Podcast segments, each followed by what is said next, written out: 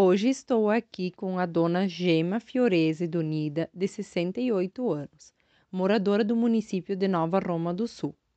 Gema, como você brincava na infância? Na nossa infância, né, na minha época, não existia bonecas. Então a gente inventava. Pegava uma espiga de milho, que quando ela tinha assim aquele, aquele, aqueles cabelinhos vermelhos, que a gente dizia que eram era os cabelos, e a gente fazia daquilo de boneca. Enrolava um pano e a gente brincava com as outras crianças de boneca.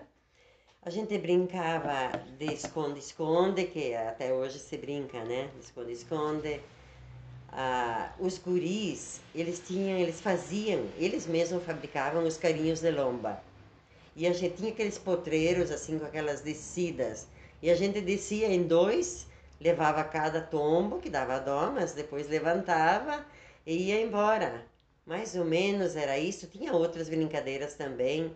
Nós jogávamos bola, mas a bola não existia. Então o que, que a gente fazia? Pegava uns pano velho e botava dentro de uma meia velha e fazíamos a bola daquilo e jogávamos bola. Ou então caçador, a gente dizia caçador com a bola, jogávamos futebol com aquela bola, aquela tal de bola que era uma meia velha. É.